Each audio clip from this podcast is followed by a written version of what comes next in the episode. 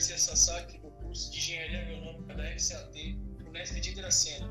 Eu tenho 23 anos e estou realizando o sonho de estudar na, na Unesp, uma das maiores faculdades do país, e realizando meu sonho pessoal de me formar como engenheiro agrônomo. Marcão? Opa, tudo bom? Meu nome é Marcos, eu sou daqui de Panorama, mas a minha cidade natal é São Paulo. Né? Eu sou o primeiro da família a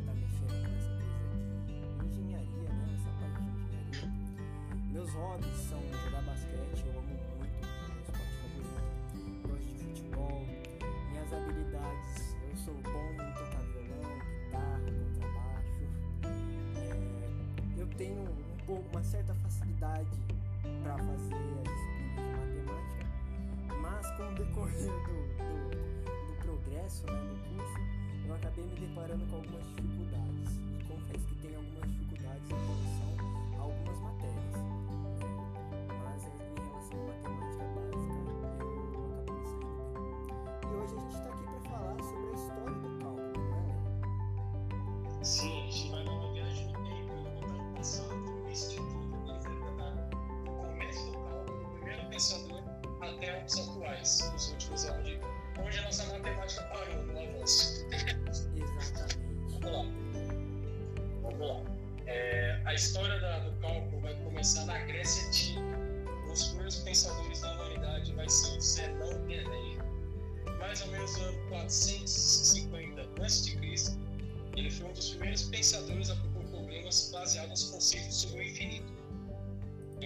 paradoxo famoso, imaginando por ele, como se. Imagine você, ouvinte, que eu vou lhe explicar um teorema dele. Se uma flecha é atirada do ponto A até o ponto B, ela deverá passar pela metade do caminho, digamos pelo ponto B1, certo? Antes de chegar ao destino B, mas antes de chegar a B1, deverá passar por B2, o ponto médio entre A e B1, e assim sucessivamente, realizando um número infinito, infinito, infinito, de etapas com um intervalo infinito do tempo. Após muitos anos, né, surgiu Arquimedes, que viveu entre os anos de 287 a.C. e 200 de, até 212 a.C. Né? Segundo ele, certo. se acredita que ele foi aluno de Euclides de Alexandria. Arquimedes ele pegou os métodos de, exaustão, de exaustão propostos por Zenão de Eleia e meio que transformou e originou aquilo que a gente conhece do cálculo. Então vem desde os primórdios antigos, aonde se acreditava né, que essa origem do cálculo surgiu através de ensinamentos passados de geração em geração.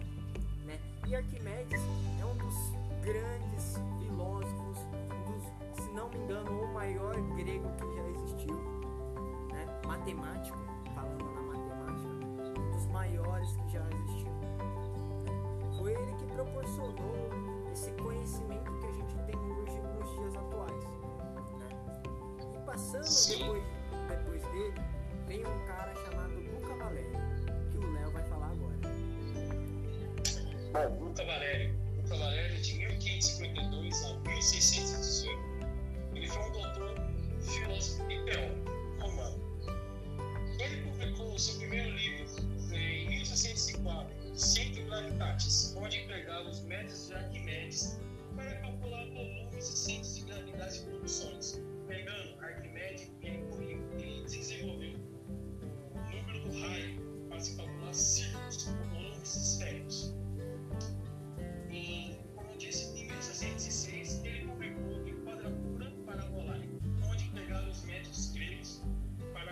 áreas e figuras então, o estudo de Arquimedes, lá na Grécia Antiga, até chegar em Luca Velário, na Renascimento, ele conseguiu desenvolver esses ciclos. Impressionante, né, Marcos? Exatamente. A gente vê nos dias atuais o quão importante essa, essa evolução do cálculo é para nós. Né? Em 1601 até 1665 surgiu um cara chamado Pierre de Fermat na França que em 1629 ele produziu uma restauração da obra de Apolônio, de Apolônio Pleniluti, na mesma época, ele escreveu um trabalho muito importante sobre os máximos e mínimos de funções, procurando pelos pontos de, de tangentes. As suas curvas são paralelas ao eixo. Ele descreveu a Descartes, escrevendo que seu método era essencialmente o mesmo usado no, no de hoje, que consiste em encontrar pontos de uma, de uma derivada nula. Devido a esse episódio, Lagrange afirmou considerar Fermat o, inventor do cálculo. Então, naquela época renascentista, ainda não tinha alguém que tinha inventado o cálculo de fato. E surgiram essas pessoas que formularam a ideia do que é o cálculo. Fermat, por exemplo, Sim. ele elaborou e concretizou umas coisas que Aristóteles já tinha dado indícios no passado, né? Que são as parábolas e hipérbolas ele apenas, Fermat apenas concretizou as parábolas e hipérbole, né? Mas Lagrange começou a considerar o Fermat como inventor do cálculo. Mais para frente a gente vai descobrir que o inventor do cálculo são várias pessoas, não é uma só. São várias pessoas que deram a ideia, exatamente, são várias pessoas que deram a ideia, é, a ideia original desde Zenão de Eleia até os dias atuais, né? Até é aquilo que a gente conhece hoje como a matéria cálculo, né? Depois de um tempo surgiu o René Descartes. Fora que ele desenvolveu assim também a, forma simples, fácil, as pessoas começarem a aprender, né? tipo os matemáticos. É, a forma da parábola, por exemplo, que usamos nos dias, dias atuais, foi inventada por ele, por exemplo. Y sobre A igual a X, é, abre parênteses, X sobre fecha parênteses ao quadrado. Essa é a fórmula da parábola. A fórmula da hiperbólica é y sobre a é igual a b sobre x. É, ou seja, ele criou, essas duas fórmulas para facilitar dos matemáticos e também para iniciar, pegar todo aquele estudo desde a época do Zenão de Arquimedes, passar por todos esses, todos esses pensadores até chegar e desenvolver essa fórmula. É impressionante, né? Eu acho. falar agora do nosso próximo é, matemático, que é o René Descartes, né? Que é o Marx citou. É, em 1596 a 1650 na França. Foram responsáveis pelo desenvolvimento dos métodos de determinação, publicado no seu livro Legiometria, em 1637. Esse livro é considerado o mais importante dos trabalhos de matemática da história, devido à inserção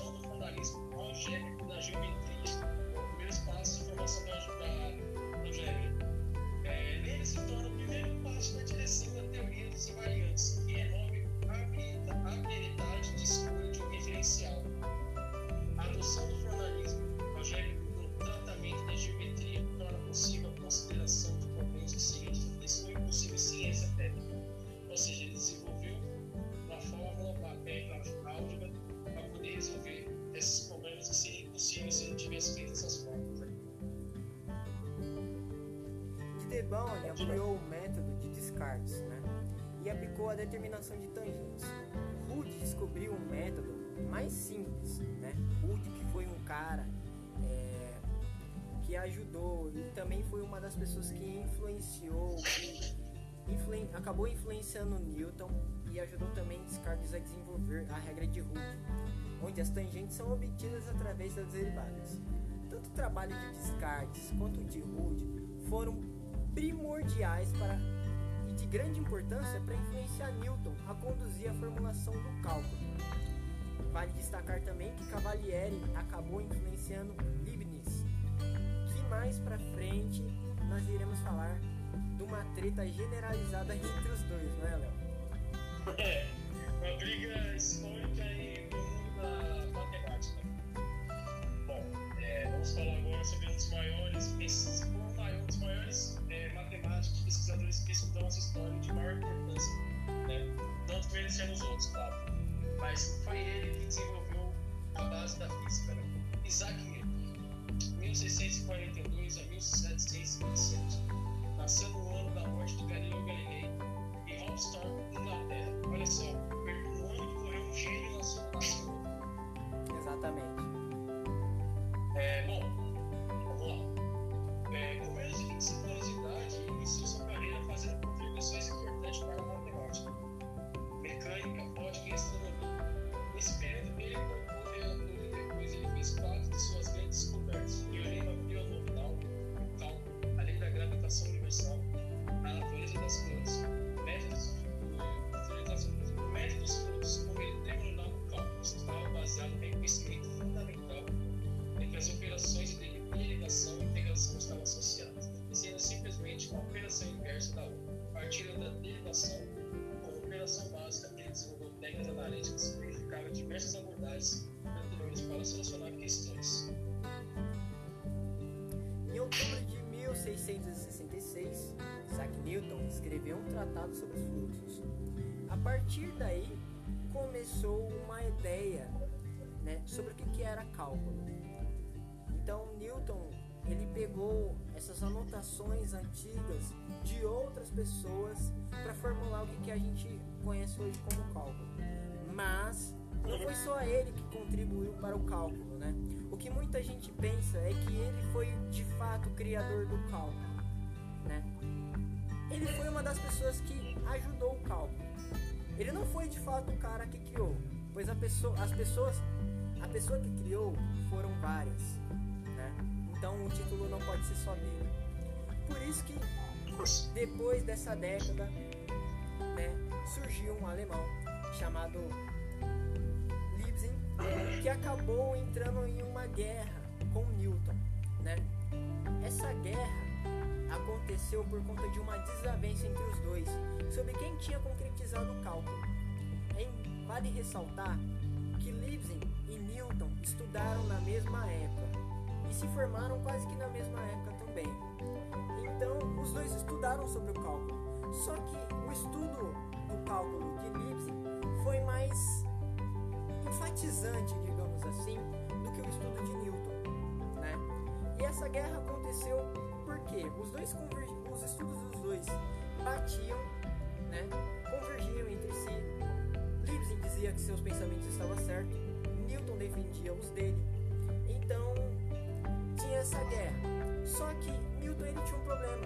Ele tinha receio de publicar os seus artigos matemáticos, porque ele tinha medo de que seus colegas, né, matemáticos, iriam fazer críticas a ele. Então ele não publicava, ele aguardava um tempo até ele publicar. Isso era um atraso para Newton e uma vantagem para Leibniz, que sempre, sempre que pudesse acabava publicando seus artigos, né?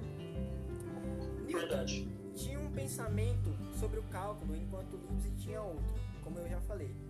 Após trocas de cartas entre si, debatendo sobre quem estava de fato correto a respeito do cálculo, a Academia Real Inglesa criou um comitê específico para debater quem é que estava certo. Vale ressaltar que nessa época do, do Renascimento, a Academia Real Inglesa era amiga, digamos assim, do e como É. Ibsen era um estranho, era A Inglaterra, a Inglaterra é o centro do mundo, né, na verdade. isso, corretamente. Isaac Newton é inglês, né? E o Leibniz é alemão.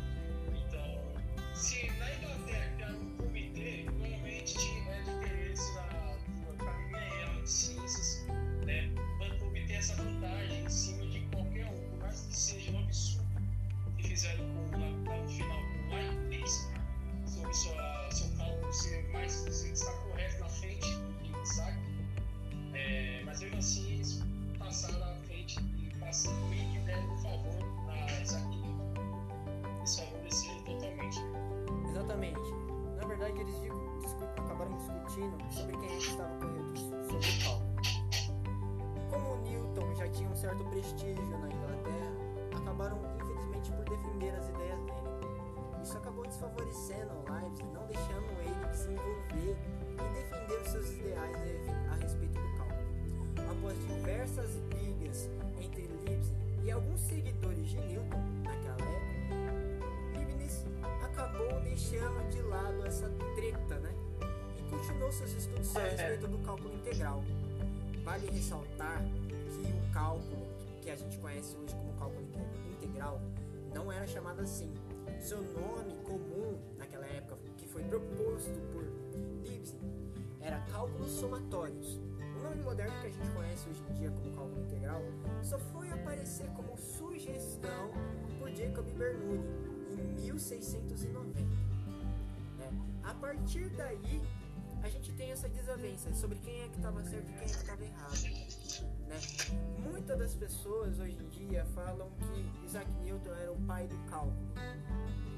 Só que a minha opinião é contrária. né? Eu não sei se a opinião do Léo também é a mesma, mas a minha opinião é contrária. A minha opinião condiz com que Leibniz foi um dos, não o maior matemático que contribuiu para o cálculo. Né? Algumas das afirmações, algumas, alguns dos artigos que ele fazia estavam concretos e se concretizaram até os dias de hoje. É claro que tinha erros naquela época e Isaac Newton também cometia erros. Né? A gente descobre mais pra frente que nem Newton e nem Leibniz nem os seguidores de dois de ambos os lados foram capazes de estabelecer uma, uma base para o cálculo. Né? Mais para frente, isso se originou através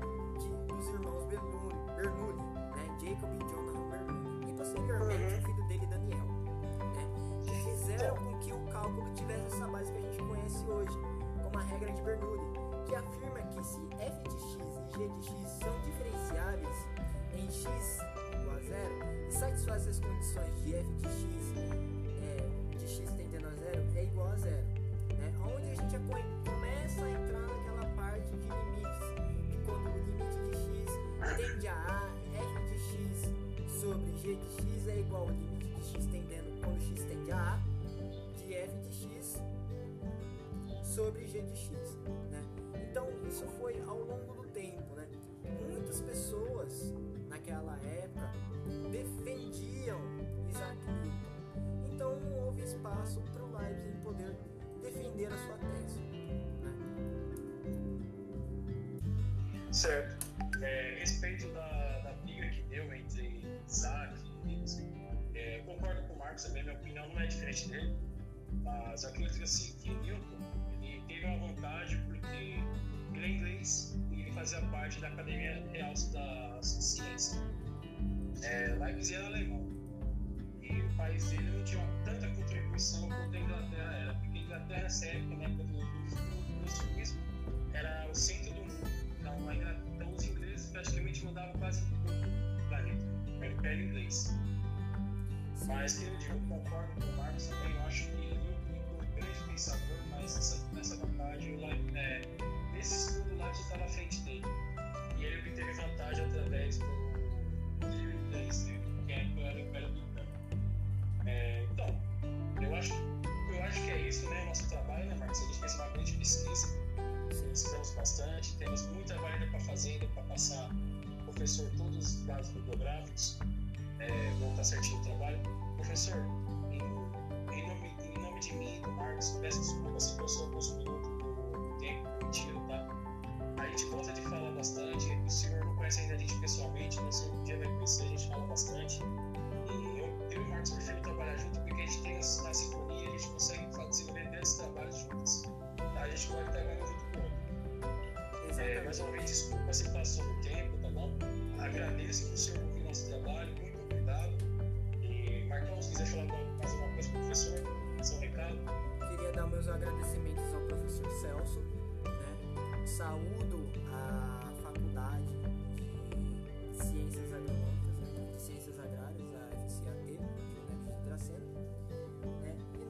estamos aqui no nosso segundo episódio do nosso podcast, né?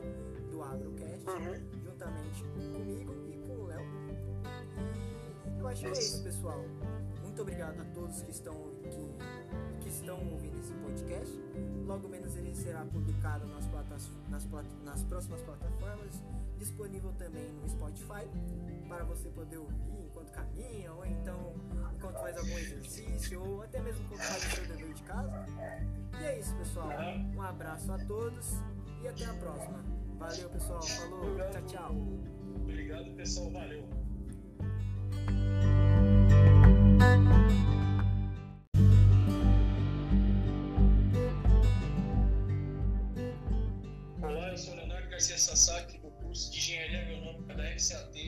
Unesp de. Eu tenho 23 anos e estou realizando o sonho de estudar na, na Unesp, uma das maiores faculdades do país, e realizando meu sonho pessoal de me formar como engenheiro agrônomo. Marcão? Opa, tudo bom? Meu nome é Marcos, eu sou daqui de Panorama, mas a minha cidade natal é São Paulo. Né? Eu sou o primeiro da família a estar mexendo com essa coisa de engenharia, né? Essa parte de engenharia. Meus hobbies são jogar basquete, Minhas habilidades, eu sou bom em tocar violão, guitarra, contrabaixo. É, eu tenho um pouco, uma certa facilidade para fazer as disciplinas de matemática, mas com o decorrer do, do, do progresso né, do curso, eu acabei me deparando com algumas dificuldades. E confesso que tem algumas dificuldades em relação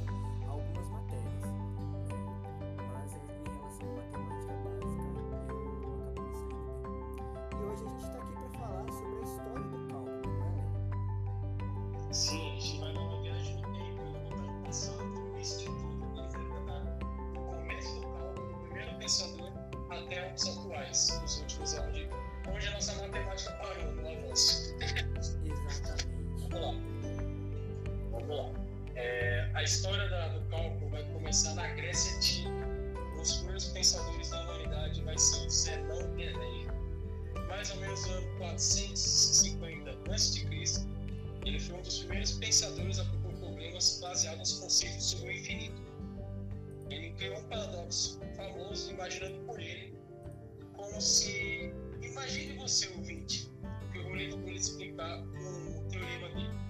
Se uma flecha é atirada do ponto A até o ponto B, ela deverá passar pela metade do caminho, digamos pelo ponto B, certo? Antes de chegar ao destino B, mas antes de chegar a B1, deverá passar por B2, o ponto médio entre A e B1, e assim sucessivamente, realizando um número infinito, infinito, infinito de etapas com um intervalo infinito do tempo. Após muitos anos, né, surgiu Arquimedes, que viveu entre os anos de 287 a.C. e 200 de- até 212 a.C. Segundo ele, se acredita que ele foi aluno de Euclides de Alexandria. Arquimedes ele pegou os métodos de, exaus- de exaustão propostos por Zenão de Eleia e meio que transformou e originou aquilo que a gente conhece do cálculo. Então vem desde os primórdios antigos, aonde se acreditava, né, que essa origem do cálculo através de ensinamentos passados de geração a geração, né? E Arquimedes é um dos grandes filósofos, um dos, se não me engano, o maior grego que já existiu, né? Matemático, falando na matemática, um dos maiores que já existiu. né? Foi ele que proporcionou esse conhecimento que a gente tem hoje nos dias atuais. Né? E passando Sim. depois, depois dele, vem um cara chamado Luca Valério, que o Léo vai falar agora. Bom, Luca Valério. Luca Valério, de 1552 a 1618, ele foi um doutor, filósofo e teólogo romano. Ele publicou o seu primeiro livro em 1604, Centro Gravitatis, onde empregava os métodos de Arquimedes para calcular volumes e centros de gravidade e produções. Pegando Arquimedes, ele desenvolveu raio se calcular círculos com volumes esféricos. E, como disse, em 1606 ele publicou de quadratura parabolar, onde empregaram os métodos gregos para calcular áreas e figuras planas. Então, o estudo de Arquimedes lá na Grécia Antiga, até chegar em Luca Velário na Renascimento, ele conseguiu desenvolver esses ciclos. Impressionante, né, Marcos? Exatamente, a gente vê nos dias atuais o quão importante essa, essa evolução do cálculo é para nós. Né? Em 1601 até 1665 surgiu um cara chamado Pierre de Fermat na França, que em 1629 ele produziu uma restauração da obra de Apolônio, Pliny, de Apolônio Plenilute. Na mesma época, ele escreveu um trabalho muito importante sobre os máximos e mínimos de funções, procurando pelos pontos de, de tangentes. As suas curvas são paralelas ao eixo. Ele descreveu a Descartes, escrevendo que seu método era essencialmente o mesmo usado no, no de hoje, que consiste em encontrar pontos de uma, derivi- de uma derivada nula. Devido a esse episódio, Lagrange afirmou considerar Fermat o, inventor do cálculo. Então, naquela época renascentista, ainda não tinha alguém que tinha inventado o cálculo de fato. E surgiram essas pessoas que formularam a ideia do que, é o cálculo. Né? Fermat, por exemplo, ele elaborou e umas coisas que Aristóteles já tinha dado indícios passado, né? São as parábolas e hipérbole. Ele apenas, Fermat apenas concretizou as parábolas e hipérbole, né? Mas Lagrange começou a considerar o Fermat como inventor do cálculo. Mais para frente a gente vai descobrir que o inventor do cálculo são várias pessoas, não é uma só. São várias pessoas que deram a ideia, exatamente, são várias pessoas que deram a ideia, é, a ideia original desde Zenão de Eleia até os dias atuais, né? Até é aquilo que a gente conhece hoje como a matéria cálculo, né? Depois de um tempo surgiu René Descartes. Fora que ele desenvolveu assim também a forma, a forma simples, fácil, as pessoas começarem a aprender, né? Tipo os matemáticos. É, a forma da parábola, por exemplo, que usamos nos dias, dias atuais, foi inventada por ele, por exemplo. Y sobre A igual a X, é, abre parênteses, X sobre B, fecha parênteses ao quadrado. Essa é a fórmula da parábola. A fórmula da hiperbólica é Y sobre A é igual a B sobre X. É, ou seja, ele desenvolveu essas duas fórmulas para facilitar a vida dos matemáticos e também para iniciar, pegar todo aquele estudo desde a época do Zelão de Lelei, Arquimedes, passa por todos esses, todos esses pensadores até chegar e desenvolver essa fórmula. É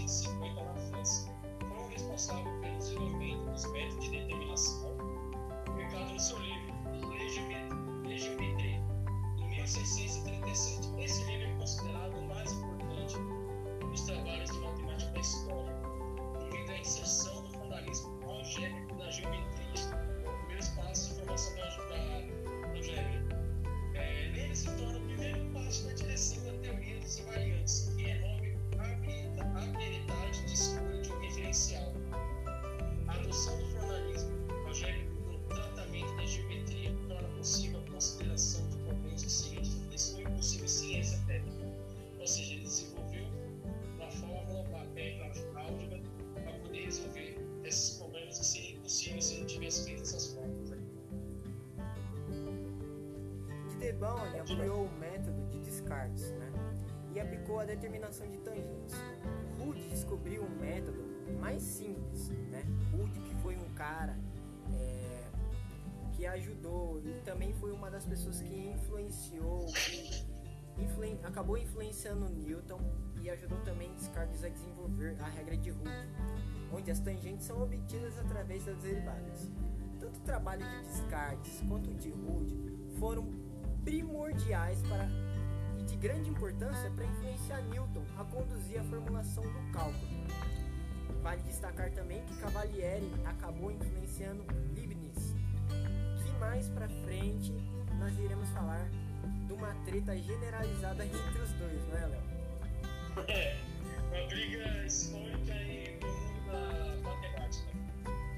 Bom, é, vamos falar agora sobre um dos maiores, pes- dos maiores é, matemáticos, pesquisadores que estudam essa história de maior importância. Né? Não desmerecendo os outros, claro. Mas foi ele que desenvolveu a base da física, né?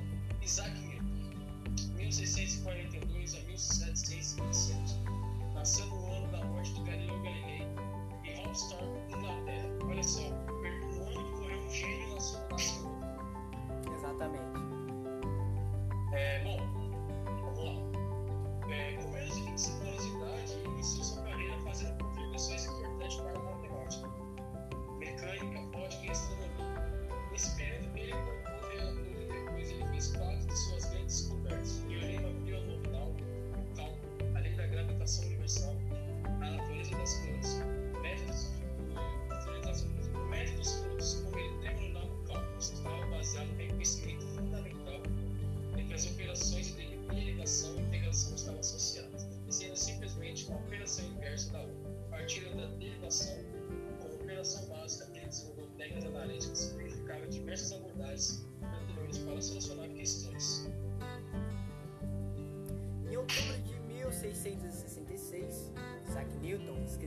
tratado sobre os fluxos. A partir daí começou uma ideia né, sobre o que, era cálculo. Então Newton ele pegou essas anotações antigas de outras pessoas para formular o que, que a gente conhece hoje como cálculo. Mas não foi só ele que contribuiu para o cálculo, né? O que muita gente pensa é que ele foi de fato o criador do cálculo, né? Ele foi uma das pessoas que ajudou o cálculo. Ele não foi de fato o cara que criou, pois pessoa, as pessoas, a pessoa que criou foram várias, né? Então o título não pode ser só dele. Por isso que depois dessa década, né, surgiu um alemão chamado que acabou entrando em uma guerra com Newton, né? Essa guerra aconteceu por conta de uma desavença entre os dois sobre quem tinha concretizado o cálculo. Vale ressaltar que Leibniz e Newton estudaram na mesma época e se formaram quase que na mesma época também. Então, os dois estudaram sobre o cálculo. Só que o estudo do cálculo de Leibniz foi mais enfatizante, digamos assim, do que o estudo de Newton, né? E essa guerra aconteceu os dois os estudos dos dois batiam, né? Convergiam entre si. Leibniz dizia que seus pensamentos estavam certos, Newton defendia os dele. Então tinha essa guerra. Só que Newton ele tinha um problema. Ele tinha receio de publicar os seus artigos matemáticos porque ele tinha medo que seus colegas, né, matemáticos, iriam fazer críticas a ele. Então ele não publicava, ele aguardava um tempo até ele publicar. Isso era um atraso para o Newton e uma vantagem para Leibniz, que sempre, sempre que pudesse acabava publicando seus artigos, né? Newton tinha um pensamento sobre o cálculo, enquanto Leibniz tinha outro, como eu já falei. Após trocas de cartas entre si, debatendo sobre quem estava de fato correto a respeito do cálculo, a Academia Real Inglesa criou um comitê específico para debater quem é que estava certo. Vale ressaltar que nessa época do, do Renascimento, a Academia Real Inglesa era amiga, digamos assim, do E como é, Ibsen era um estranho, era. A Inglaterra, a Inglaterra é o centro do mundo, né, na verdade. Isso, corretamente. Mas aqui é inglês, né? E o que é alemão. Então, se na Inglaterra criar um comitê,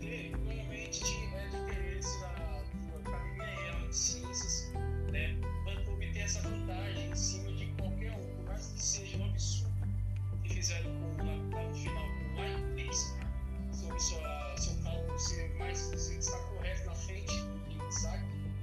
É, mas mesmo assim, eles passaram a passando e que deram um favor a Isaac. Eles favoreceram totalmente. Exatamente. Na verdade, eles acabaram discutindo sobre quem é estava correto sobre o cálculo. Como Newton já tinha um certo prestígio na Inglaterra, acabaram infelizmente por defender as ideias dele. Isso acabou desfavorecendo Leibniz, não deixando ele se envolver e defender os seus ideais a respeito do cálculo. Após diversas brigas entre Leibniz e alguns seguidores de Newton naquela época, Leibniz acabou deixando de lado essa treta, né? E continuou seus estudos a é. respeito do cálculo integral. Vale ressaltar que o cálculo que a gente conhece hoje como cálculo integral não era chamado assim.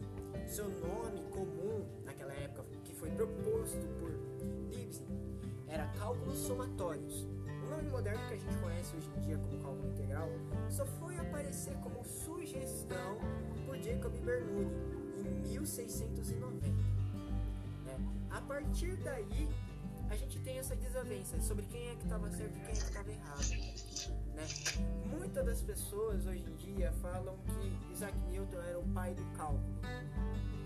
Só que a minha opinião é contrária. Né? Eu não sei se a opinião do Léo também é a mesma mas a minha opinião é contrária. A minha opinião condiz com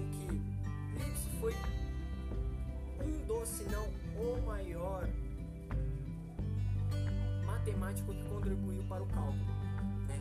Algumas das afirmações, algumas, alguns dos artigos que ele fazia estavam concretos e se concretizaram até os dias de hoje. É claro que tinha erros naquela época e Isaac Newton também cometia erros, né? A gente descobre mais pra frente que nem Newton e nem Leibniz e nem os seguidores de dois de ambos os lados foram capazes de estabelecer uma, uma base para o cálculo. Né? Mais para frente, isso se originou através de, dos irmãos Bernoulli, Bernoulli né? Jacob e Jonathan Bernoulli, e posteriormente o filho dele, Daniel, né? que fizeram com que o cálculo tivesse essa base que a gente conhece hoje, como a regra de Bernoulli, que afirma que se f de x e g de x são diferenciáveis em x igual a zero e satisfazem as condições de f de x é, de x tendendo a zero é igual a zero.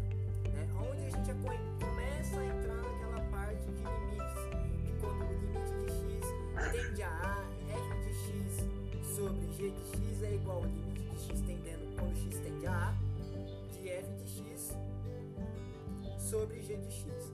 Né? Então isso foi ao longo do tempo. Né? Muitas pessoas naquela época defendiam Isaac Newton. Então não houve espaço para o Leibniz poder defender a sua tese. Né? Certo.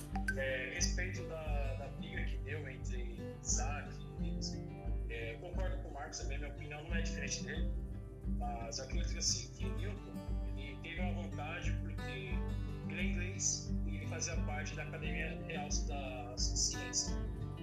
É, Leibniz era alemão e o país dele não tinha tanta contribuição quanto a Inglaterra era, porque a Inglaterra nessa época, na época do iluminismo, era o centro do mundo. Então, a Inglaterra, então os ingleses praticamente mandavam quase tudo no planeta, o Império Inglês. Mas eu digo, concordo com o Marcos também, eu acho que ele foi um grande pensador, mas nessa, nessa vantagem, o é, estudo lá estava à frente dele. E ele obteve vantagem através do livro né, que é o Império Britânico. É, então, eu acho, eu acho que é isso, né? Nosso trabalho, né, Marcos? A gente fez uma grande pesquisa, estamos bastante, temos muita ainda para fazer, ainda para passar o professor todos os dados bibliográficos, é, montar certinho o trabalho. Professor, em, em, nome, em nome de mim e do Marcos, peço desculpa se passou alguns minutos permitido, tá? A gente gosta de falar bastante, o senhor não conhece ainda a gente pessoalmente, mas um dia vai conhecer, a gente fala bastante. E eu, eu e o Marcos preferimos trabalhar junto porque a gente tem a sintonia, a gente consegue desenvolver grandes trabalhos juntos. Tá? A gente pode trabalhar junto com o outro. É, mais uma vez, desculpa se passou o tempo, tá bom? Agradeço por o senhor ouvir nosso trabalho, muito obrigado. E Marcão, se quiser falar mais alguma coisa para o professor, seu recado. Queria dar meus agradecimentos ao professor Celso. Né? Saúdo a faculdade de Ciências Agronômicas, né? de Ciências Agrárias, a FCAT, de Unep de Dracena. Né? E nós estamos aqui no nosso segundo episódio do nosso podcast, né? do Agrocast, juntamente comigo e com o Léo. E eu acho que é isso, pessoal.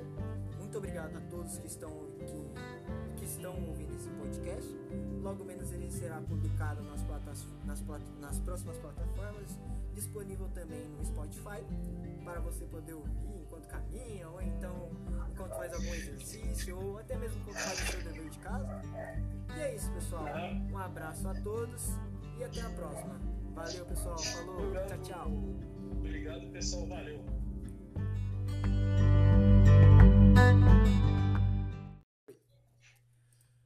Pô, pessoal, tudo bom com vocês?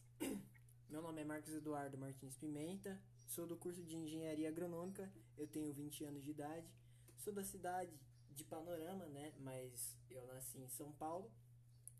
Eu escolhi o curso de Engenharia Agronômica porque eu gosto muito de da cultura agro, né?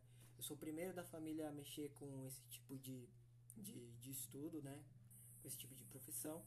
Os meus hobbies são jogar basquete, são tocar violão, né? Essas também são as minhas habilidades. Sei tocar violão, guitarra, contrabaixo. Meu esporte favorito é o basquete, embora tenha uma paixão pelo futebol e, sou corintiano. Facilidade com a disciplina, olha, vou ser bem sincero com você. Não tenho muita, mas eu consigo me virar na, nas disciplinas básicas assim de exatas, né, matemática básica, física básica, química básica, assim. Eu consigo me virar, consigo me sobressair bem. Tem algumas que eu confesso que eu tenho dificuldade para poder entender, mas com a medida do tempo a gente vai entendendo e aperfeiçoando a cada dia, né? Opa, pessoal, beleza? Aqui quem fala é Leonardo Garcia Sasaki. Eu tenho 23 anos de idade. Estou cursando Engenharia Agronômica pela, pela Universidade da Unesp, FCAT de Dracena. É, bom, sempre foi um sonho para mim cursar agronomia desde pequenininho. Sempre gostei dessa área. Vou ser o primeiro da família, se Deus quiser, a seguir essa carreira. É, habilidade, eu sou muito bem comunicativo, eu falo bem. É, eu acho, acredito que, acredito que isso seja a minha principal é, habilidade, comunicação. É, eu não tenho vergonha para falar com ninguém. É, meus hobbies preferidos, pessoal, eu gosto de jogar RPG, jogar jogos de tabuleiro, leitura, pescar. É, esporte favorito para mim é o futebol. Meu time do coração é o Corinthians, eu sou corintiano roxo. E hoje mesmo tem jogo do Corigão. Ah, hoje tem, hoje nós ganhamos. Eu tenho, sobre a disciplina, eu tenho um pouco de dificuldade sim em matemática, matemática física. Acredito que eu seja mais da área de humanas, mas sempre me esforçando ao máximo para ter, tirar as melhores notas, por mais que não é muito a minha praia, mas sempre dando o meu melhor. É, acredito que seja isso minhas principais qualificações. Então é isso, galerinha. Hoje nós vamos falar sobre um tema interessante, um tema bem legal, que é a história do cálculo, né, Léo? Hoje a gente vai falar sobre como ela surgiu e como se chegou nos dias de hoje, que é essa matéria que a gente estuda nos dias atuais, né? Com certeza. A história da, do cálculo. Beleza, vamos lá. A história do cálculo ela começa por Zenão de Eleia no ano de, mil, de, de 450 a.C., perdão. Zenão de Eleia foi um dos primeiros pensadores a propor problemas baseados no conceito de infinito. Segundo ele, um paradoxo famoso que ele criou, se uma flecha atingida do ponto A é atirada do ponto A, perdão, do ponto A até o ponto B, ela obrigatoriamente deverá passar pela metade do caminho. Digamos que ponto B1, antes de chegar ao destino B. Mas antes, antes de chegar a B1, ela tem que passar por B2, o ponto médio entre BA, entre A e B1, e assim sucessivamente, realizando um número infinito de etapas em um intervalo finito de tempo. Agora eu passo a palavra para o Léo para ele contar um pouco sobre a história de Arquimedes. Bom, Arquimedes, outro grande grego também, importantíssimo para a história da, do cálculo e também a história da humanidade. Bom, Arquimedes viveu no ano de 287 até 212 a.C. É, segundo se acredita que ele foi um aluno de Euclides em Alexandria. Arquimedes aperfeiçoou o método da exaustão para a prática de integração, buscando encontrar áreas e figuras planas. Bom, ele escreveu, escreveu um livro muito importante que é, foi a base de todo o cálculo durante o estudo da humanidade, que ele conseguiu determinar o valor exato de, do raio de um círculo. E ele obteve sucesso com, a, com esse livro, com sucesso, ele conseguiu é um círculo em polígono regular de 96 lados, ele conseguiu determinar o valor exato. Bom, Agora eu vou passar para o Marcos. O Marcos vai falar sobre um pouco do Luca Valério, é, já no, do, do Renascimento. Já passando mais de mil anos, né, nós estamos na época do Renascimento e chegou Luca Valério. Luca Valério foi um doutor em filosofia e teologia que publicou em Roma, em 604, seu livro De Centro Gravitatis, onde empregava métodos de Arquimedes para calcular volumes e centros de gravidade de corpos sólidos. Em 1606, ele publicou também De Quadratura Perbolae, onde empregava os métodos gregos para calcular as áreas de figuras planas.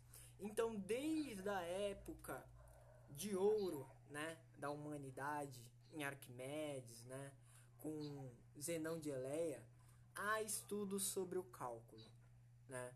Eu creio que o estudo sobre o cálculo ele é muito amplo, né? Ele é uma mistura de, de um pensamento que surgiu na antiguidade e que com o passar dos anos ele foi se modificando, tomando forma e assim chegando àquilo que a gente conhece hoje, que é essa matéria de cálculo, né? Cálculo integral. Você pode ver a base de desenvolvimento durante a história, né? De cada um, Sim. cada é, pensador, teólogo vai pegando um estudo e vai desenvolvendo durante cada sua época. Né? Bom, vamos continuar na época do Renascimento ainda, porque teve esse outro matemático muito importante, que foi o Pierre de Fermat.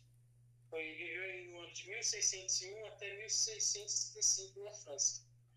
Em 1629, ele produziu uma restauração da obra de Apolônio, o Plano e Loss, e na mesma época escreveu um trabalho importante sobre os máximos e mínimos das funções, procurando pelos pontos onde as tangentes e as suas curvas são paralelas do eixo, o X. É, ele escreveu até o próprio Descartes é, seu método de estudo, que era essencialmente mesmo usado de hoje, consiste em encontrar os pontos da deriva nula.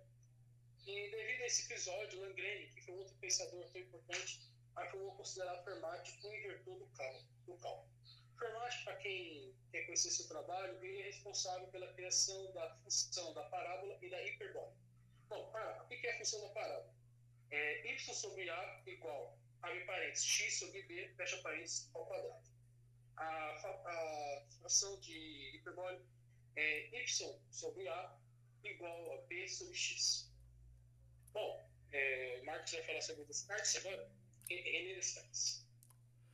Vamos para a França, na época onde nasceu René Descartes, entre os anos de 1596 até 650, da, o ano de sua morte. René Descartes foi responsável pelo desenvolvimento de um método para a determinação de normais, publicado no livro Le Géométrie de 637. Esse livro é considerado o mais importante de seus trabalhos em matemática, devido à inserção do formalismo algébrico na geometria. Nesse livro, toma o primeiro passo na direção da teoria dos invariantes, que remove a arbitrariedade da escolha de um referencial a adoção, a adoção do formalismo algébrico no momento da geometria torna-se possível a consideração de problemas que seriam difíceis ou impossíveis sem essa técnica. Ou seja, René Descartes ele elaborou uma técnica para resolver esses problemas que hoje seriam difíceis ou impossíveis para se resolver, né? Junto que, junto com De ampliou o método de Descartes e o aplicou à determinação de tangentes. Ruth, que foi um outro pensador também, um outro matemático, descobriu um método muito mais simples, hoje conhecido como regra de Hilde, onde tangentes são obtidas através das derivadas, tanto do trabalho de Descartes quanto do trabalho de Rude, também foram primordiais e de grande importância para influenciar Isaac Newton, conduzindo à formulação do cálculo. Uma outra curiosidade que a gente deve destacar também, que Cavalieri influenciou indiretamente ou diretamente Leibniz, que é um matemático alemão, que também foi um dos responsáveis por, pela formulação do cálculo, né? E uma outra curiosidade, que Barrow, na, naquela, o professor de Isaac Newton foi Barrow, né? E Barrow pegou é, ensinou Isaac Newton a essa, vamos dizer assim, essa técnica, né, essa base sobre o cálculo, né? E Isaac Newton foi aperfeiçoando com o decorrer do tempo. É, pois é. Vamos falar de Isaac Newton agora, que foi outro, acredito ser os mais importantes da história da humanidade, tanto para a física quanto para a matemática e para cálculo. Bom, Isaac Newton. Nasceu em 1642 e morreu no ano de 1727. Nasceu no mesmo ano da morte de Galileu Galileu, em Portstorp, Inglaterra. Olha só, no dia que a humanidade perdeu um, um grande gênio, nasce outro, né? Bom, é, com menos de 25 anos de idade, ele iniciou sua carreira fazendo contribuições importantes para a matemática, mecânica, ótica e astronomia. Nesse período, como ele próprio relatou, ele fez quatro de suas grandes descobertas: o teorema binominal, o cálculo, que vamos falar sobre ele hoje, a lei da gravitação universal e a natureza das coisas. É, métodos Fux, como ele denominava o cálculo, como ele chamava, estava baseado no reconhecimento fundamental de que as operações de derivação e integração estavam associadas sim, simplesmente uma operação inversa da outra. É, partindo da derivação a operação básica, ele desenvolveu técnicas analíticas que unificavam diversas abordagens anteriores para solucionar as questões que antes julgava serem não correlacionadas, tais como cálculo de áreas, tangentes a curvas, comprimento de segmentos de curva a localizações de máximo e mínimo de funções. Bom, em seu tratado de 1616, Newton discute o problema de inverso. Dada a relação entre x e y, x procurava-se encontrar y. Dessa forma, a inclinação da tangente era dada para cada x. É, considerando conhecida a inclinação a cada instante, Newton resolveu o problema por antidiferização e integração. Ele também usou o mesmo processo para calcular áreas e, pela primeira vez na história, ele conseguiu claramente formar o teorema fundamental do cálculo, que estabelece a conexão entre os processos de derivação e de integração, ou seja, ele fez grandes avanços durante a humanidade. Nos seus estudos, conseguiu chegar desenvolver o cálculo, que antes não existia Existiam pequenas fórmulas que pequenos grandes pensadores estavam desenvolvendo, mas nunca chegaram a uma forma que, que conseguisse abranger todas essas outras fórmulas e resolver os próprios problemas, né, como dito.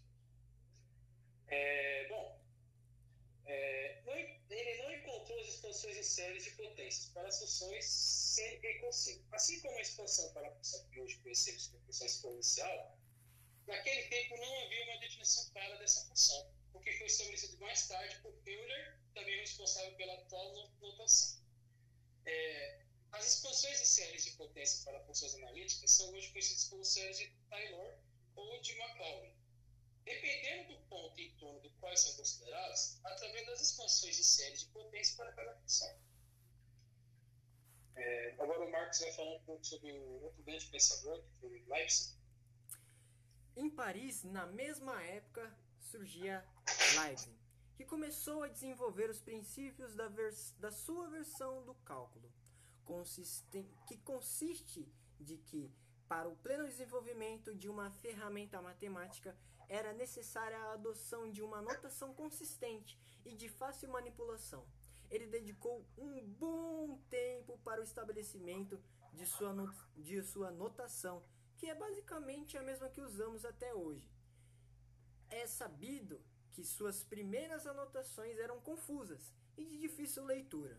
Já em 1675, ele escreveu um artigo manuscrito onde usava pela primeira vez a notação f de x. No mesmo artigo que ele apresentou a regra para a diferenciação de um produto, e em 1676 Leibniz apresentou o conceito de diferencial, inclusive escrevendo dx n é igual a n de x, n vezes x, ou perdão, nx n vezes n menos 1, menos 1 d igual a x. Para n o inteiro ou fracionado. Ou seja, na mesma época em que Isaac Newton propunha a sua ideia sobre cálculo, surgia também Leibniz propondo a sua versão sobre o cálculo, né? Vale ressaltar que algumas coisas do que Leibniz produz sobre o cálculo é, nós utilizamos hoje em dia, certo? E aí a gente já começa a perceber que há uma treta degener degeneralizada de tiro, porrada e bomba, dizendo assim, entre Leibniz e Newton, né? E nós vamos discutir sobre um pouco dessa guerra, dessa treta, né? Passo a palavra para o Léo para comentar Bom, um pouquinho dessa treta. Bom, vamos explicar essa treta, né, que é conscientizar que Newton e Leibniz, né? É, essa guerra aconteceu por conta de uma desavença sobre quem que tinha concretizado o cálculo. Quem foi o descobridor do cálculo? Olha só. Bom, naquela época, os conceitos de Leibniz e de Newton se convergiam entre si. Tinha ligação entre os dois. Enquanto Leibniz publicava seus artigos, Newton tinha receio de que seus colegas matemáticos iriam dizer a respeito de suas ideias. Newton sempre teve esse problema de ele receber críticas. Ele não gostava. Bom, Newton tinha um pensamento sobre cálculo, enquanto Leibniz tinha um pensamento mais consolidado após trocas de cartas e se debatendo sobre quem estava de fato correto a respeito do cálculo. Então, a Academia Real Inglesa de Ciências, é, que era grande amiga de Newton, disse de passagem, que Newton se tornou um dos principais conselheiros no final, até no final de sua vida, decidiu criar um comitê para resolver de vez quem era o criador da, do cálculo. Bom, onde iriam debater, como eu disse, sobre quem estava correto sobre o cálculo. Como o nome de Isaac Newton já tinha um certo prestígio na Inglaterra por ser inglês, acabaram por defender os ideais de Newton, desfavorecendo e não deixando Leibniz defender seus ideais a respeito do cálculo. Olha só, por Isaac Newton ser inglês, ele conseguiu praticamente ser, ser favorecido né, nessa disputa, mesmo que Leibniz tenha ainda. É, ele, Leibniz estava eu acredito que esteja mais à frente de que Isaac Newton nesse lado do cálculo. Bom, após diversas brigas de Leibniz e seguidores de Newton, Leibniz deixou de lado essa treta e continuou seus estudos a respeito do cálculo integral. E seus resultados de cálculo integral foram publicados em 1684 e 1686, sob o nome de Cálculos Somatórios. O nome moderno, que hoje é conhecido como cálculo integral, só apareceu como sugestão por, Jake, os irmãos Jacob Bernoulli em 1690. Então, para você ver, né, Marcos, como é que foi resolvida essa briga, né? Newton foi favorecido por ser inglês e por ter o prestígio da aristocracia inglesa, né? Exatamente. A gente até fica com um pouco de, de dó do Leibniz por ele não ser reconhecido pela Royal Society of Londres, né? E a gente vê que ele deixou essa briga, né, essa guerra, essa intriga entre, lá, esse, entre si de quem está certo sobre o cálculo, né? Além do mais, como nós sabemos e nós vimos, Leibniz ele contribuiu de grande valia, seus esforços foram de grande valia para o conhecimento do cálculo? Posteriormente, é considerado até o pai do cálculo, né? Exatamente. Não Isaac Newton. Exatamente. Posteriormente, houveram outras pessoas que surgiram, né, e aperfeiçoaram a ideia sobre o cálculo. Nem Newton, nem Leibniz, nem os seguidores que eram fanáticos por ambos os lados de Newton e nem os seguidores de Leibniz foram capazes de estabelecer uma base para o cálculo. Não estava claro como a forma, como a, como a soma dos elementos muito pequenos, tais como f de x, deveria resultar em uma quantidade finita. Né? Na mecânica, como a gente conhece, se a variação de x é variação espacial ocorrida em um tempo onde ΔT, ambos infinitesimais, que sentido teria a velocidade instantânea estendida por um consciente? A fundamentação rigorosa do cálculo teria ainda que aguentar mais alguns anos até a sua existência. Né? Isso só foi surgir tempos depois, tempos depois né, com a família Bernoulli, que se destacaram na matemática e também na física, sendo os principais que foram os irmãos Jacob e Jonathan, e o filho, de, e o filho do Jonathan, Daniel. A teoria das probabilidades, os princípios do cálculo e integração das equações diferenciais foram algumas das contribuições da, do, da família dos Bernoulli. Né? Então a gente vê que Jean e Jacques acabaram por contribuir para a formulação final do cálculo, né? Hoje, como a gente conhece os limites, né? Onde x tende a a, limite de f de x, de g de x, foram eles que pegaram as ideias de Leibniz e também pouco da, das ideias de Newton e formularam aquilo que a gente conhece hoje como limites, né? E o próprio cálculo. Bom, esse foi o nosso podcast. Foi uma breve história sobre o cálculo né? Aqui eu e o Léo nós debatemos, né?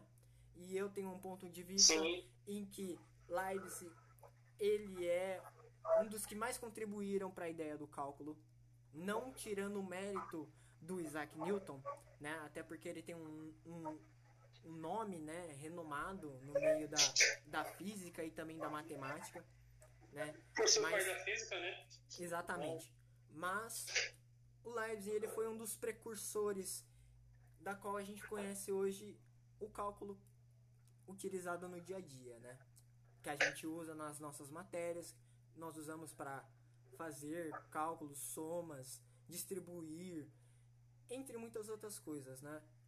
Então, acho que ficou bem claro, né? uma breve história sobre o cálculo e dessa rixa entre Isaac Newton e Leibniz, né? Sim, é verdade. É, bom, minha opinião, é, não é diferente da do Marx, é até parecida. Eu ainda acredito que o Leibniz, ele, ele é e foi o pai do cálculo, ele que permite desenvolver o estudo realmente.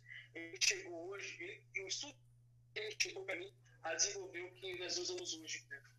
É, não tirando os métodos de Isaac Newton, Isaac Newton foi um dos maiores gênios da história tá? para descobrir ser o pai da física e desenvolver todos aqueles estudos que tiveram grandes outros pensadores, pensadores também, outras gerações futuras e gerações futuras que terão hoje e amanhã que vão levar todo esse conhecimento e desenvolver durante toda a história da humanidade. É, para mim é essencial, é importantíssimo, mas a minha opinião de fato é que Leibniz ele é realmente o pai da cálculo. E concordo, concordo 90% que o Marcos falou. Bom, só agradeço muito pela presença, é, por, por ouvir nosso podcast, é, também o professor é, Leonardo aqui, e até, até falou por mim, falou pelo Marcos também, peço desculpa se passou do tempo determinado, eu, Marcos, a gente gosta de falar bastante. A gente fez uma longa pesquisa para desenvolver esse podcast. Espero que tenha ficado bom, que eu gosto, que fique gostoso de ouvir e degustar o conteúdo que estamos debatendo. É, muito obrigado tá, por, seu, por ser um principal ouvinte. E obrigadão, fique com Deus. E Marcão, se quiser dar uma palavrinha, é nóis. Não, só agradecer mesmo ao professor, pedir novamente desculpas pelo ocorrido, né? mas é, acho muito pouco os minutos né, para falar de uma história tão importante para os dias atuais, né, para o cálculo, para a matemática em geral. Né? Se deixar eu, Marcos, aqui a gente fala. a gente vai falando até vai, o dia vai, de amanhã. Exatamente. A gente não para, professor. Aí o senhor, o senhor determina o tempo, a gente vai, vai e não para, professor. Mas sim, peço desculpa mais uma vez. E para mim é isso. Muito obrigado por, por, por escutar nosso podcast. Exatamente. Muito obrigado a todos que os ouvintes que irão ouvir esse podcast. Logo menos estaremos disponibilizando ele nas plataformas do Spotify e também estaremos disponibilizando para quem quiser o link para poder acessar pelo Anchor. O meu muito obrigado e o obrigado do Léo também. Valeu, pessoal. Tchau, tchau. Até o próximo episódio Valeu, do AgroCast. Pessoal. Até o próximo. Pô pessoal, tudo bom com vocês? Meu nome é Marcos Eduardo Martins Pimenta, sou do curso de Engenharia Agronômica, eu tenho 20 anos de idade, sou da cidade de Panorama, né? Mas eu nasci em São Paulo. Eu escolhi o curso de Engenharia Agronômica porque eu gosto muito de, da cultura agro, né? Eu sou o primeiro da família a mexer com esse tipo de, de, de estudo, né? Com esse tipo de profissão. Os meus hobbies são jogar basquete, são tocar violão, né? Essas também são as minhas habilidades. Sei tocar violão, guitarra, contrabaixo. Meu esporte favorito é o basquete, embora tenha uma paixão pelo futebol e, sou corintiano. Facilidade com a disciplina, olha, vou ser bem sincero com você.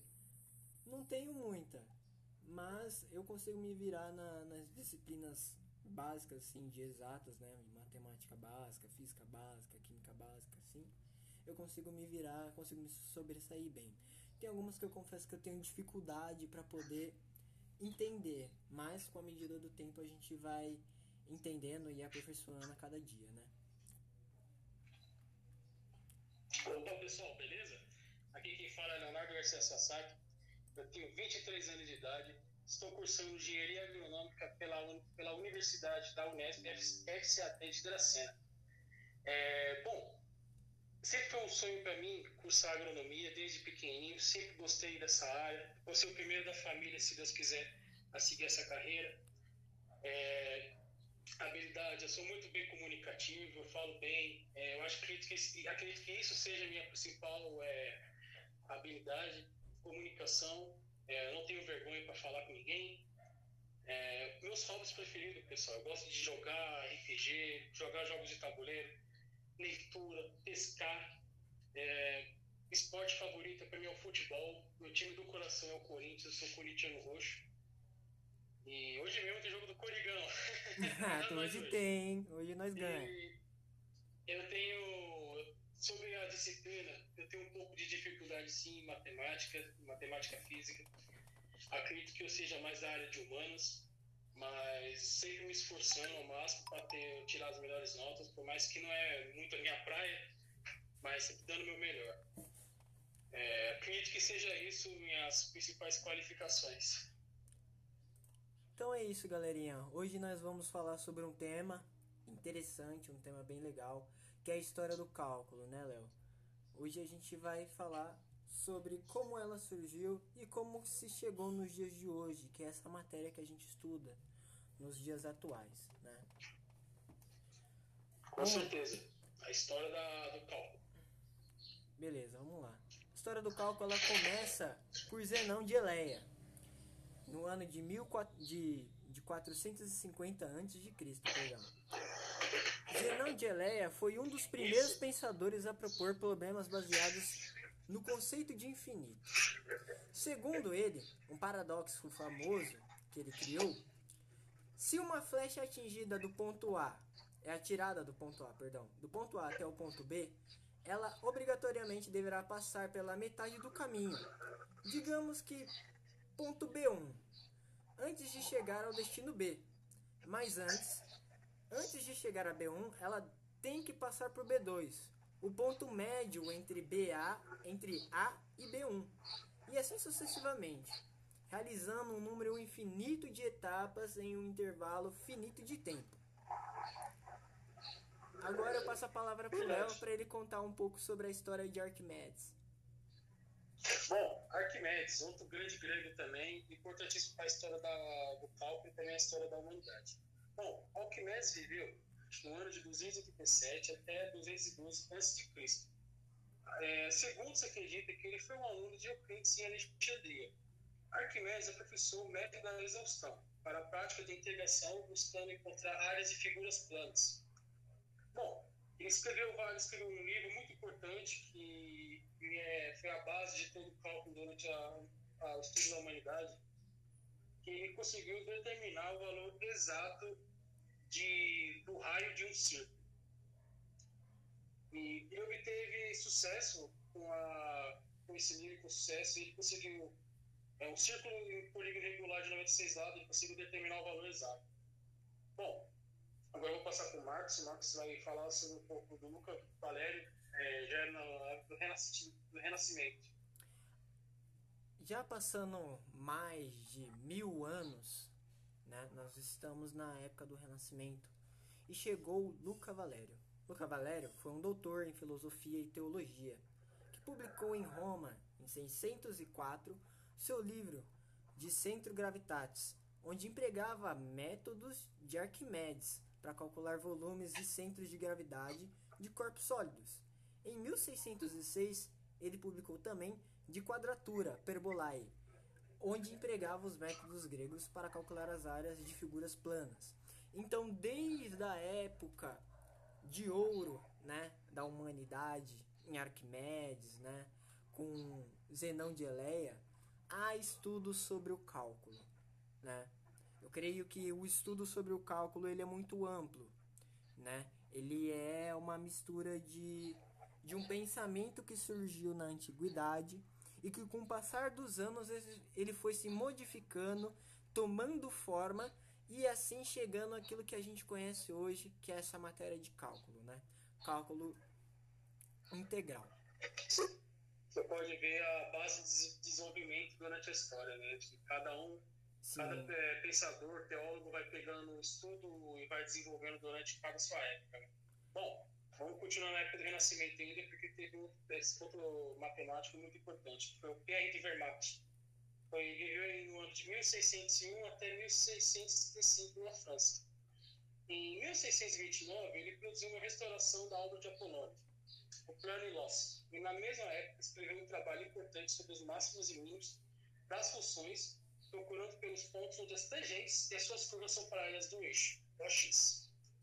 É, ele escreveu até o próprio Descartes é, seu método de estudo, que era essencialmente o mesmo usado de hoje, consiste em encontrar os pontos da deriva nula. E devido a esse episódio, Langrene, que foi outro pensador tão importante, afirmou considerar Fermat o inventor do cálculo. Fermat, para quem quer conhecer seu trabalho, ele é responsável pela criação da função da parábola e da hiperbólica. Bom, ah, o que é a função da parábola? É y sobre a igual, abre parênteses, x sobre b, fecha parênteses, ao quadrado. A, a fração de hiperbólica é y sobre a igual a b sobre x. Bom, é, Marcos vai falar sobre Descartes agora. René Descartes. Vamos para a França na época onde nasceu René Descartes, entre os anos de 1596 até 650, da, o ano de sua morte. René Descartes foi responsável pelo desenvolvimento de um método para a determinação de normais, publicado no livro Le Géométrie de 637. Esse livro é considerado o mais importante de seus trabalhos em matemática devido à inserção do formalismo algébrico na geometria. Nesse livro, toma o primeiro passo na direção da teoria dos invariantes, que remove a arbitrariedade da escolha de um referencial, a adoção, a adoção do formalismo algébrico no momento da geometria torna-se possível a consideração de problemas que seriam difíceis ou impossíveis sem essa técnica. Ou seja, René Descartes ele elaborou uma técnica para resolver esses problemas que hoje seriam difíceis ou impossíveis para se resolver, né? Junto que, junto com De ampliou o método de Descartes e o aplicou à determinação de tangentes. Hood, que foi um outro pensador também, um outro matemático, descobriu um método muito mais simples, hoje conhecido como regra de Hood, onde tangentes são obtidas através das derivadas tanto do trabalho de Descartes quanto do trabalho de Hood, também foram primordiais e de grande importância para influenciar Isaac Newton, conduzindo à formulação do cálculo. Uma outra curiosidade que a gente deve destacar também, que Cavalieri influenciou indiretamente ou diretamente Leibniz, que é um matemático alemão, que também foi um dos responsáveis por, pela formulação do cálculo, né? E uma outra curiosidade, que Barrow, na, naquela, o professor de Isaac Newton foi Barrow, né? E Barrow pegou, é, ensinou Isaac Newton a essa, vamos dizer assim, essa técnica, né? Essa base sobre o cálculo, né? E Isaac Newton foi aperfeiçoando com o decorrer do tempo. É, pois é. Vamos falar de Isaac Newton agora, que foi outro, dos mais importantes da história da humanidade, tanto para a física quanto para a matemática e para a cálculo. Bom, Isaac Newton. Isaac Newton nasceu em 1642 e morreu no ano de 1727. Nasceu no mesmo ano da morte de Galileu Galileu, em Portstorp, Inglaterra. Olha só, no dia que a humanidade perdeu um, um grande engenho, nasce outro, né? Bom, é, com menos de 25 anos de idade, ele iniciou sua carreira fazendo contribuições importantes para a matemática, mecânica, ótica e astronomia. Nesse período, como ele próprio relatou, ele fez quatro de suas grandes descobertas: o teorema binominal, o cálculo, que vamos falar sobre ele hoje, a lei da gravitação universal e a natureza das coisas. É, o método dos fluxos, como ele denominava o cálculo, como ele chamava, estava baseado no reconhecimento fundamental de que as operações de derivação e integração estavam associadas sim, simplesmente uma operação inversa da outra. É, partindo da derivação com a operação básica, ele desenvolveu técnicas analíticas que unificavam diversas abordagens anteriores para solucionar as questões que antes julgava serem não correlacionadas, tais como cálculo de áreas, tangentes a curvas, comprimento de segmentos de curva a localizações de máximo e mínimo de funções. Bom, em seu tratado de 1616, Newton discute o problema de inverso. Dada a relação entre x e y, x procurava-se encontrar y. Dessa forma, a inclinação da tangente era dada para cada x. É, considerando conhecida a inclinação a cada instante, Newton resolveu o problema por antidiferização e integração. Ele também usou o mesmo processo para calcular áreas e pela primeira vez na história, ele conseguiu claramente formar o teorema fundamental do cálculo, que estabelece a conexão entre os processos de derivação e de integração, ou seja, ele fez grandes avanços durante a humanidade. Nos seus estudos, conseguiu chegar desenvolver o cálculo, que antes não existia ainda. Existiam pequenas fórmulas que pequenos que grandes pensadores estavam desenvolvendo, mas nunca chegaram a uma forma que, que conseguisse abranger todas essas outras fórmulas e resolver os próprios problemas, né, como dito. É, bom, é, não, ele não encontrou as expansões em séries de potências para as funções sem e consigo. Assim como a expansão para a função que hoje conhecemos como função exponencial, naquele tempo não havia uma definição clara dessa função, o que foi estabelecido mais tarde por Euler, também responsável pela atual notação. É, as expansões de séries de potência para funções analíticas são hoje conhecidas como séries de Taylor ou de Maclaurin. Dependendo do ponto em torno do qual são consideradas, através das expansões de séries de potência para cada função. É, agora o Marx vai falar um pouco sobre outro grande pensador, que foi Leibniz. Em Paris, na mesma época, surgia Leibniz, que começou a desenvolver os princípios da, da sua versão do cálculo que consiste de que, para o pleno desenvolvimento de uma ferramenta matemática, era necessária a adoção de uma notação consistente e de fácil manipulação. Ele dedicou um bom tempo para o estabelecimento de sua, de sua notação, que é basicamente a mesma que usamos até hoje. É sabido que suas primeiras anotações eram confusas e de difícil leitura. Já em 1675, ele escreveu um artigo manuscrito onde usava pela primeira vez a notação f de x.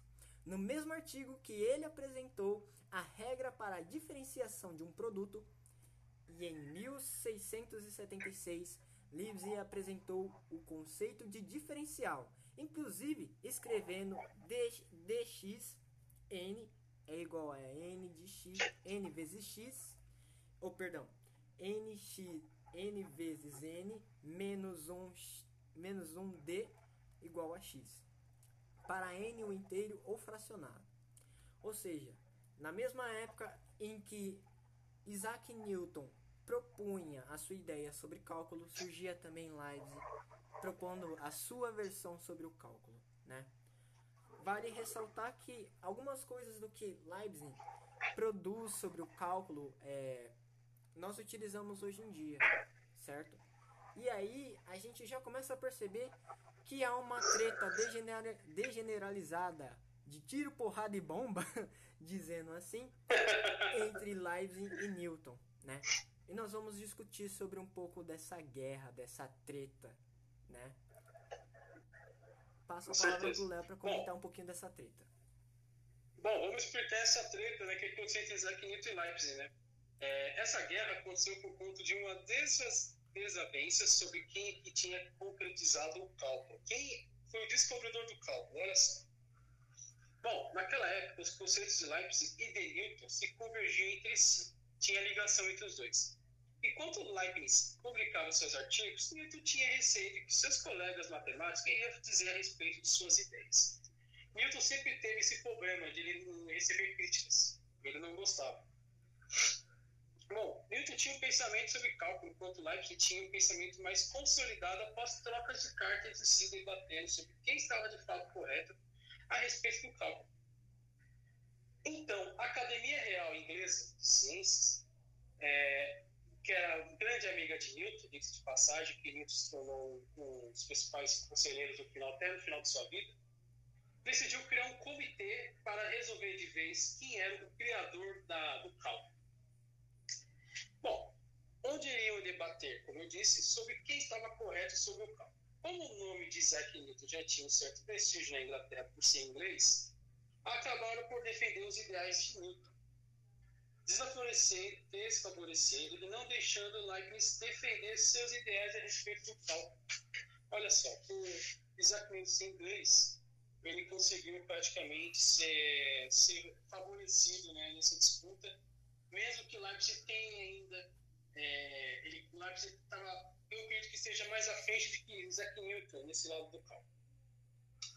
Bom, após diversas brigas de Leibniz e seguidores de Newton, Leibniz deixou de lado essa treta e continuou seus estudos a respeito do cálculo integral. E seus resultados de cálculo integral foram publicados em 1684 e 1686, sob o nome de Cálculos Somatórios. O nome moderno, que hoje é conhecido como cálculo integral, só apareceu como sugestão por Jake, os irmãos Jacob Bernoulli em 1690. Então, para você ver, né, Marcos, como é que foi resolvida essa briga, né? Isaac foi favorecido por ser inglês e por ter o prestígio da aristocracia inglesa, né?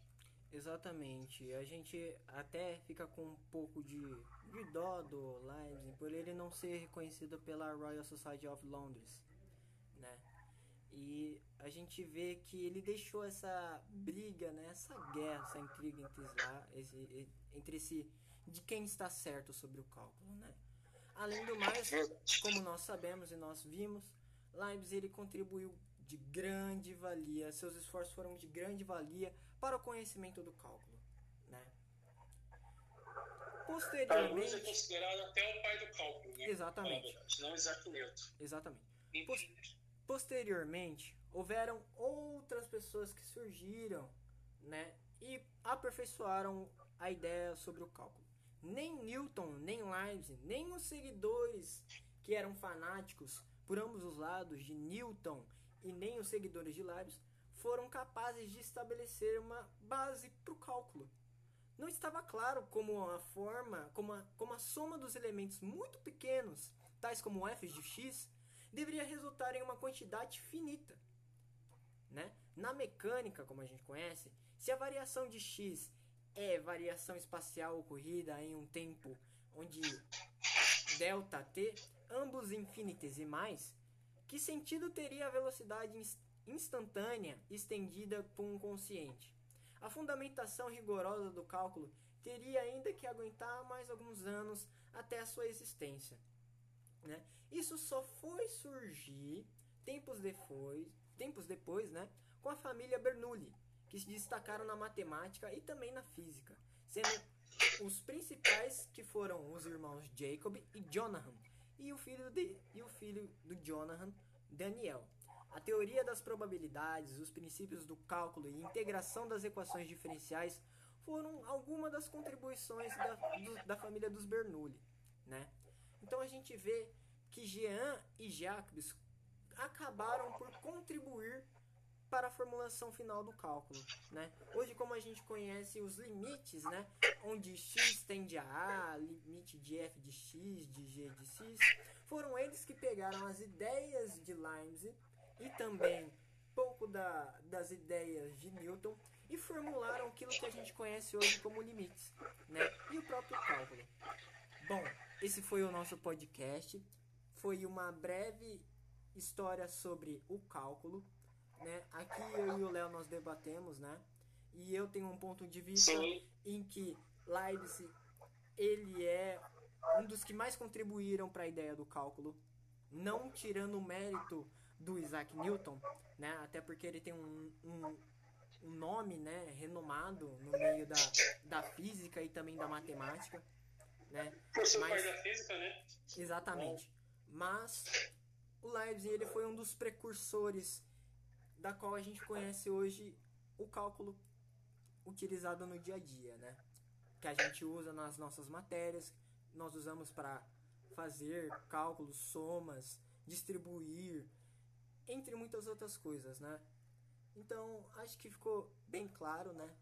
uma breve história sobre o cálculo e dessa rixa entre Isaac Newton e Leibniz, né? Sim, é verdade. É, Bom, minha opinião, é, não é diferente do Marcos, é até parecida. Eu ainda acredito que o Leibniz, ele, ele é e foi o pai do cálculo, ele que permite desenvolver o estudo realmente. Ele chegou hoje, ele, o estudo ele chegou para mim a desenvolver o que nós usamos hoje. Né? É, não tirando os métodos de Isaac Newton, Isaac Newton foi um dos maiores gênios da história para descobrir ser o pai da física e desenvolver todos aqueles estudos que tiveram grandes outros pensadores, pensadores também, outras gerações futuras, e gerações futuras que terão hoje e amanhã, que vão levar todo esse conhecimento e desenvolvendo durante toda a história da humanidade. É, para mim é essencial, é importantíssimo, mas a minha opinião de fato é que Lápis ele é realmente o pai da cálculo e concordo, concordo 90% com o que o Marcos falou. Bom, só agradeço muito pela presença é, por, por ouvir nosso podcast. É, o professor é, Leonardo aqui, e até, falo por mim, falo pelo Marcos peço desculpa se passou do tempo determinado. Eu, Marcos, a gente gosta de falar bastante, a gente fez uma longa pesquisa para desenvolver esse podcast. Espero que tenha ficado bom, que eu gosto, que fique gostoso de ouvir e degustar o conteúdo que estamos debatendo. É, muito obrigado tá, por, seu, por ser um principal ouvinte. E obrigadão, fico com Deus. E Marcão, se quiser dar uma palavrinha, é nóis. Não, só agradecer mesmo ao professor, pedir novamente desculpas pelo ocorrido, né? Mas é, acho muito pouco os minutos né, para falar de uma história tão importante para os dias atuais, né, para o cálculo, para a matemática em geral. Né? Se deixar eu o Marcos aqui, a gente fala. a gente vai falando até vai, o dia vai, de amanhã. Exatamente. A gente não para, professor. Aí se o senhor determina o tempo, a gente vai, vai e não para, professor. Mas sim, peço desculpa mais uma vez. E para mim é isso. Muito obrigado por, por, por escutar nosso podcast. Exatamente. Muito obrigado a todos que os ouvintes que irão ouvir esse podcast.